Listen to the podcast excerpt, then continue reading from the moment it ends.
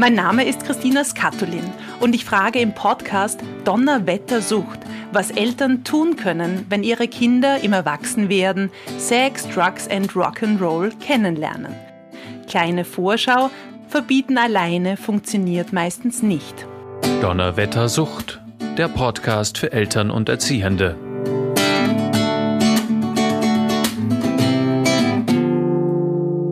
Willkommen bei Donnerwetter sucht. Diesmal geht es um den Fund einer Substanz. Die Mutter weiß nun nicht, wie sie handeln soll und fragt sich, was das für ein Pulver ist. Unser Experte zu diesem Thema ist Steve Müller von Checkit. Checkit ist auf junge Menschen und Drogenkonsum spezialisiert.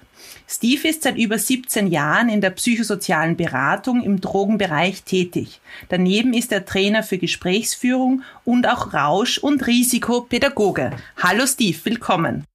Hallo. Lass uns gemeinsam den Fall anhören. Hören wir in die unsere Podcast Mailbox hinein.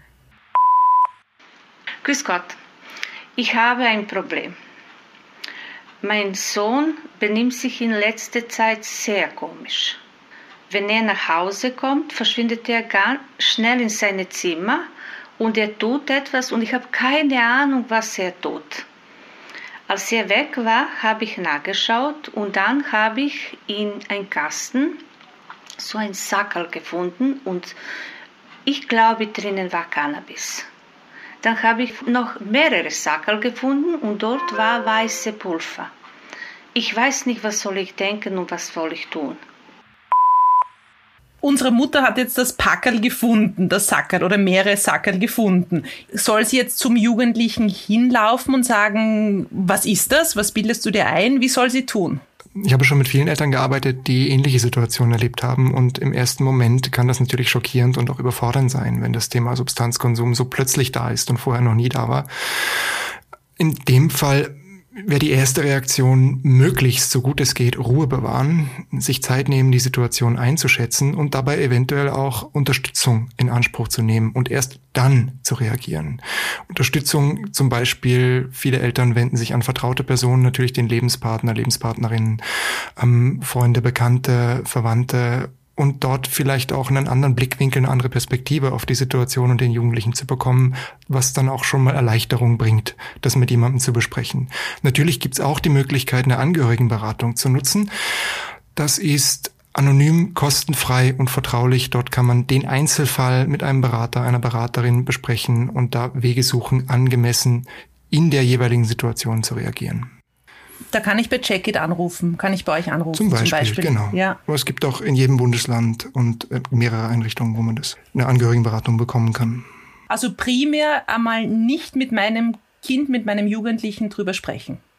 Nicht als erste Reaktion. In jedem Fall ansprechen, nur nicht als erste Reaktion.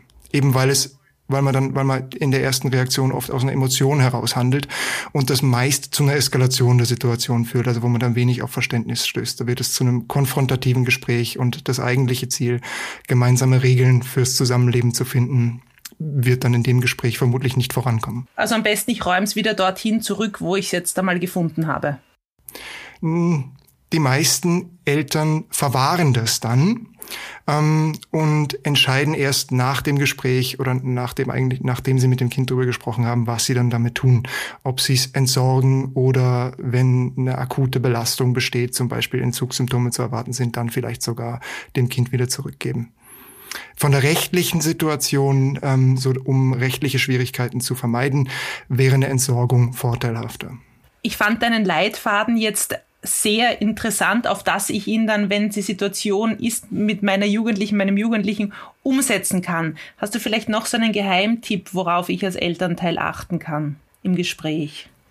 Ähm, eine Sache, ja, eine Sache fällt mir, fällt mir da ein, und zwar was oft passiert, was auch ganz automatisch und natürlich ist, dass man auf das Problem fokussiert. Also wenn man sowas findet, dann schaut man ständig, oh, wie geht's ihm, ist gerade eher alles okay, hat er gerade was konsumiert.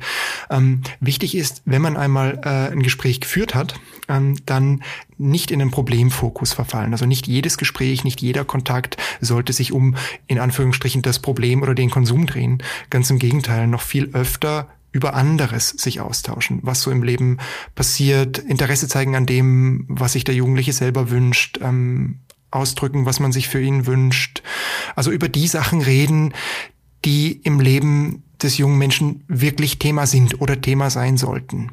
So bekommt man nämlich auch mit, wie es ihm geht, äh, was ihn stärkt, was ihn belastet und eventuell, was ihn motiviert zu konsumieren oder eben auch nicht zu konsumieren, um was anderes zu tun.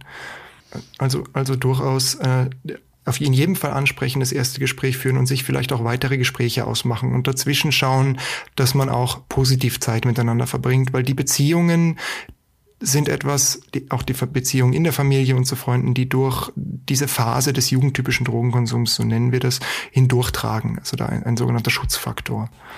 Das ist jetzt interessant. Was ist ein jugendtypischer Drogenkonsum, Steve? Ähm, jugendtypischer ähm, Drogenkonsum ist, also grundsätzlich Drogenkonsum ist sehr individuell, aber jugendtypischer Drogenkonsum ähm, beginnt meist im Teenageralter, weil dort bestimmte Entwicklungsaufgaben zu bewältigen sind. Also nicht, hat jetzt nicht nur mit Drogen zu tun, man denke da beispielsweise an Ablösung vom Elternhaus, eigene Werte und Interessen entwickeln, vielleicht erste sexuelle Beziehungen, sexuelle Orientierung, wo will ich mit meinem Leben hin, berufliche Orientierung, da ist so viel zu tun in dieser Phase. Und ein, eine, eine Bewältigungsaufgabe in der Jugendphase ist halt auch eine, eine, Haltung zu entwickeln gegenüber den berauschenden Substanzen, die es in unserer Gesellschaft gibt. Also man bekommt mit, wenn man aufwächst, ähm, dass es Alkohol gibt, dass es Nikotin gibt, dass es äh, Schlafmittel gibt, äh, Cannabis, andere Tabletten. Und da stellt sich natürlich für jeden Menschen, für jeden Jugendlichen selbst die Frage, okay, wie stehe ich zu dem? Da gibt es grundsätzlich zwei Möglichkeiten, das zu lösen. Also erstens, man übernimmt Haltungen von außen, von seinen Freunden, von der Familie, von der Community, oder man bildet sich selber eine Meinung, indem man sich dem Thema annähert, mit Leuten drüber redet, nach sich Informationen zusammensucht, bei Bekannten und Freunden vielleicht zuschaut, wie die das machen und vielleicht auch selber probiert.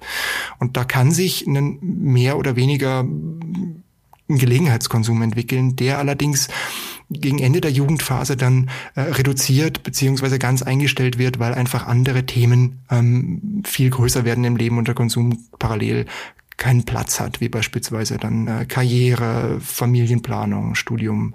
Ähm, Genau, also und das, was durch diese ich, Phase. Ach, Entschuldigung. Entschuldige, da habe ich probiert und dann lasse ich es aber wieder los. Wäre der optimale hm. Fall. Hm.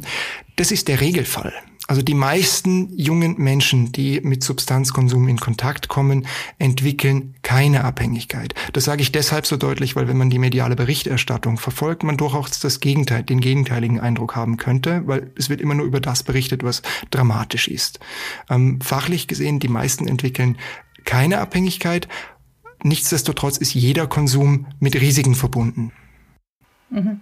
Was könnte denn da drinnen sein, glaubst du, wie die Mutter das beschrieben hat? Die hat ja verschiedene Sackerl gefunden. Cannabis vermutet sie, ein weißes Pulver vermutet sie. Was glaubst du aus der Ferne gesagt, was das sein kann? Also eben die, die, die erste, der erste Schritt, wenn man so etwas findet, ist die Situation einzuschätzen. Also möglichst genau zu unterscheiden, was ist sicher, zum Beispiel in dem Fall war eine Verhaltensänderung, wurde definitiv beobachtet und es wurde etwas gefunden, wobei unklar ist, was es ist. Also was ist sicher und was ist unklar. Und unklar sind die Sachen, die man vermutet. Es ist unklar, was es ist und es wird vermutet, dass es sich um Drogen handelt, wobei unklar ist, ob er es konsumiert oder was er damit tut. Vielleicht hebt er es auch nur für einen Freund oder für eine Freundin auf. Solche Fälle hatte ich auch schon. Also gut unterscheiden am Anfang, was ist sicher, was weiß ich sicher, was ist unklar und was sind Befürchtungen, die ich habe. Und was ich so raushöre an dem Fall ist auch, und was oft Befürchtungen sind bei Eltern, ist, dass das Kind Schaden nimmt. Und da kann man sich dann fragen, woher kommen diese Befürchtungen und wie viel haben sie mit meinem Kind zu tun? Weil das Erste, wenn man so Substanzen findet, es kommen Erinnerungen an Nachbarskinder, an Familiengeschichten in der eigenen Familie, wo eventuell irgendwer, irgendjemand etwas konsumiert hat oder auch an Medienberichte. Und diese Befürchtungen haben teilweise mit dem eigenen Kind zu tun, mit den Beobachtungen, die man macht, aber auch teilweise eben mit diesen Vorerfahrungen oder Dingen, die man gehört hat. Und das gilt es gut auseinanderzuhalten.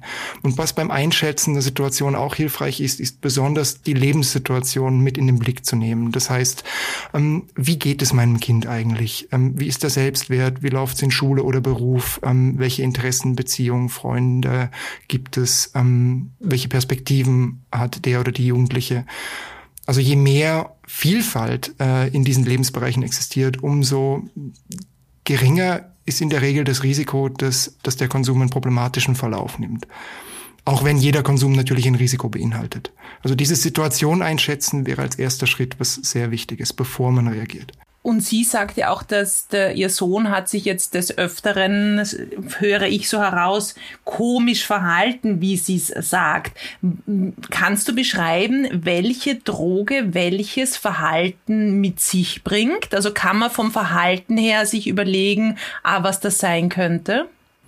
Das hängt sehr von der Substanz und natürlich auch von der Person des Jugendlichen ab, weil natürlich im Jugendalter und in der Pubertät sich das Verhalten generell schon mal verändert.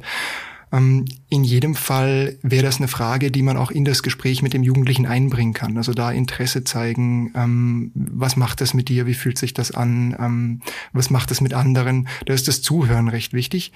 Wenn man das selber einschätzen möchte, ist kann man es nicht auf einzelne Substanzen runterbrechen, weil es mehrere Substanzen gibt, die durchaus ähnliche Wirkungen haben, sondern auf Wirkungsrichtungen. Also zum Beispiel äh, Substanzen aus dem Bereich der Beruhigungsmittel, die würden das Verhalten tendenziell eher wurstiger machen, vielleicht langsam und Schläfrigkeit, die man beobachten kann. Substanzen aus dem Bereich der Stimulantien, da würde man eher bemerken, dass er ab und zu mal hochmotiviert oder überdreht ist und besonders wach und wenig Hunger hat und danach vielleicht auch an anderen Tagen sehr K.O. wirkt. Ähm, Substanzen aus dem Bereich der Halluzinogene, da würde man von außen vielleicht beobachten, so eine Art Tagträumerei, so vielleicht wie Schlafwandeln, ein irrationales Verhalten, wo man jetzt nicht drauf äh, schließen kann, wieso er jetzt gerade so oder so reagiert. Also das kann man auf diese Wirkungsrichtungen runterbrechen, nicht auf einzelne Substanzen. Und weil du jetzt die Substanzen angesprochen hast, was ist jetzt zum Beispiel was Aufputschendes? Was wäre was, was einen eher ein bisschen runterholt? Was konsumieren die Jugendlichen so?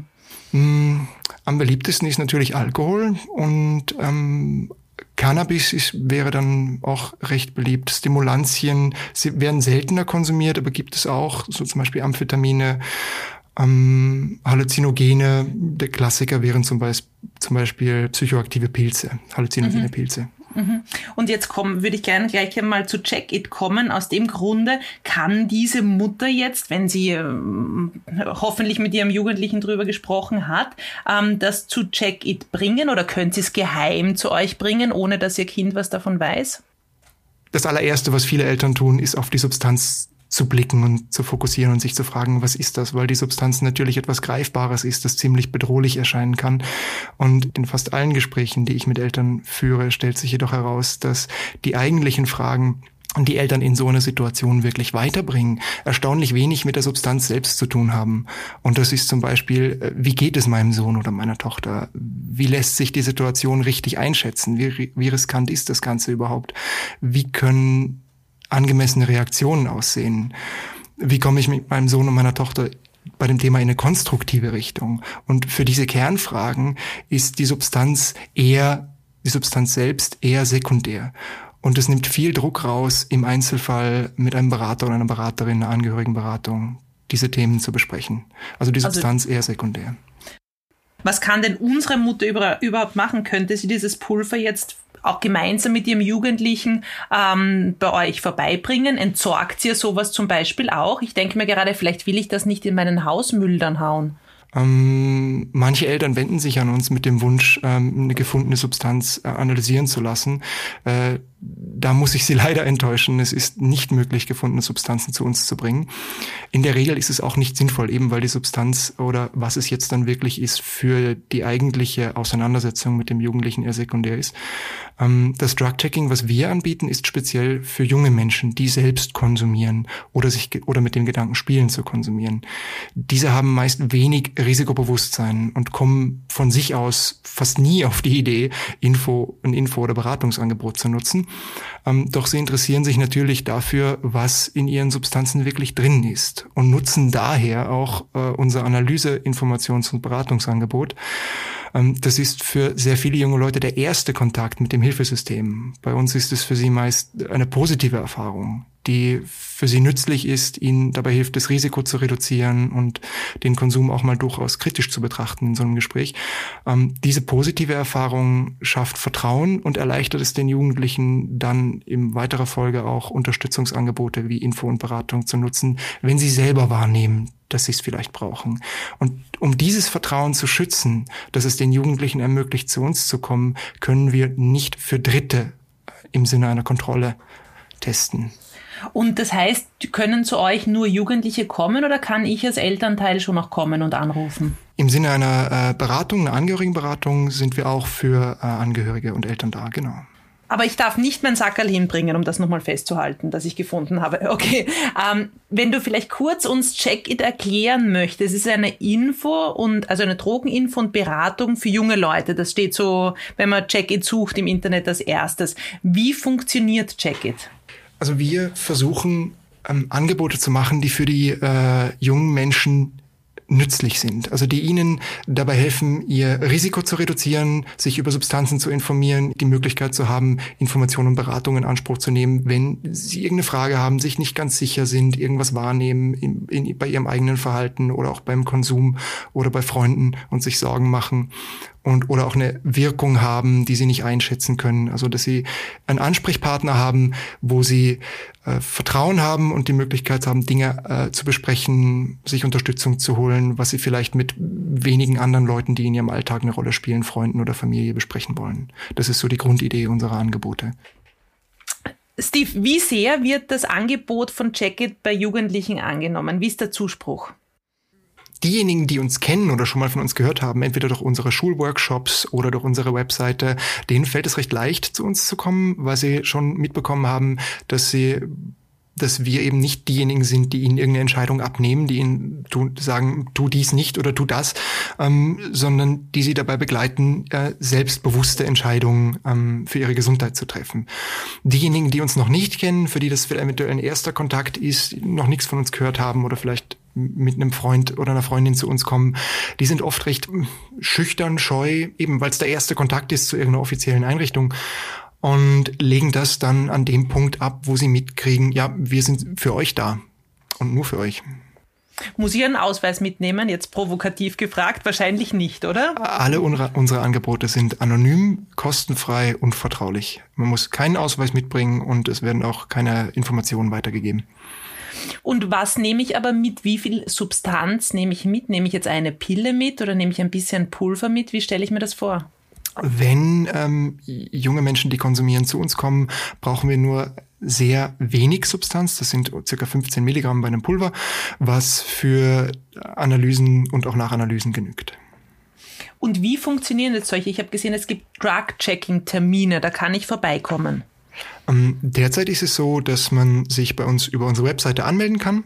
Also Jugendliche, die konsumieren, können sich anmelden und äh, bekommen dann einen Termin, bei dem sie vorbeikommen können, ihre Probe abgeben und dann, wenn die Analyse vorbei ist, das kann paar Tage dauern, ähm, gibt es eine Ergebnisbesprechungszeit, wo man uns anrufen kann, eine E-Mail schreiben kann und dann ist es für die Konsumentinnen und Konsumenten möglich, erstens zu erfahren, welche äh, Zusammensetzung hat ihre Substanz, welche Wirkstoffe oder Schreckstoffe sind enthalten, welche Wirkung können sie erwarten? Und in dem Gespräch geht es dann auch eben oft in die Richtung eben, welche Wirkung kann ich erwarten, welche Bedeutung spielt der Konsum oder diese Wirkung für mich? Und vor allen Dingen um die Entscheidung, okay, jetzt wo ich weiß, was drin ist und weiß, welche Wirkung ich erwarten kann, mag ich es dann überhaupt noch nehmen, beziehungsweise wie viel? Oder mhm. wie wenig? Mhm. Ihr habt nämlich interessanterweise auf der Homepage auch so eine, ich glaube, äh, so Warnungen, was gerade irgendwie gefährlicher ist oder so. Wie kann ich mir das vorstellen? Was man auf der Homepage sieht, sind die Substanzen, die wir in den letzten Wochen und Monaten analysiert haben und wo unerwartete Testergebnisse, also wo Substanzen drin waren, die nicht reinkören, wenn man etwas unter dem oder dem Namen kauft, oder Warnungen, das sind ähm, Analyseergebnisse, wo die Zusammensetzung der Substanz potenziell gesundheitlich bedenklich ist. Also wo man bei, selbst bei einem psychisch-physisch gesunden Menschen ähm, Komplikationen erwartbar sind. Das wären Warnungen. Und ich habe, okay, okay, weil, weil das heißt, da könnte ich reinschauen. Das heißt, da muss ich mich aber natürlich als Konsument, als Konsumentin, denke ich mir, schon ein bisschen auskennen und schon wissen, was ähm, da drinnen ist, oder? Ähm, jede Analyse gilt nur für die Substanz, die, die analysiert wurde.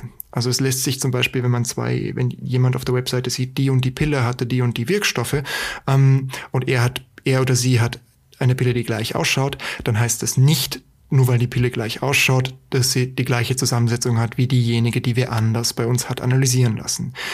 Ecstasy-Tabletten sind nicht vergleichbar mit ähm, Tabletten von Medikamenten. Medikamente werden hochstandardisiert und überwacht hergestellt. Da ist jede, hat jede Tablette wirklich die gleichen Wirkstoff. Und bei ähm, Rauschmitteln ist es so, dass die Herstellungssituation sehr variieren kann und auch die Wirkstoffe sehr variieren kann und so auch die Dosierung sehr variieren kann in den einzelnen Tabletten.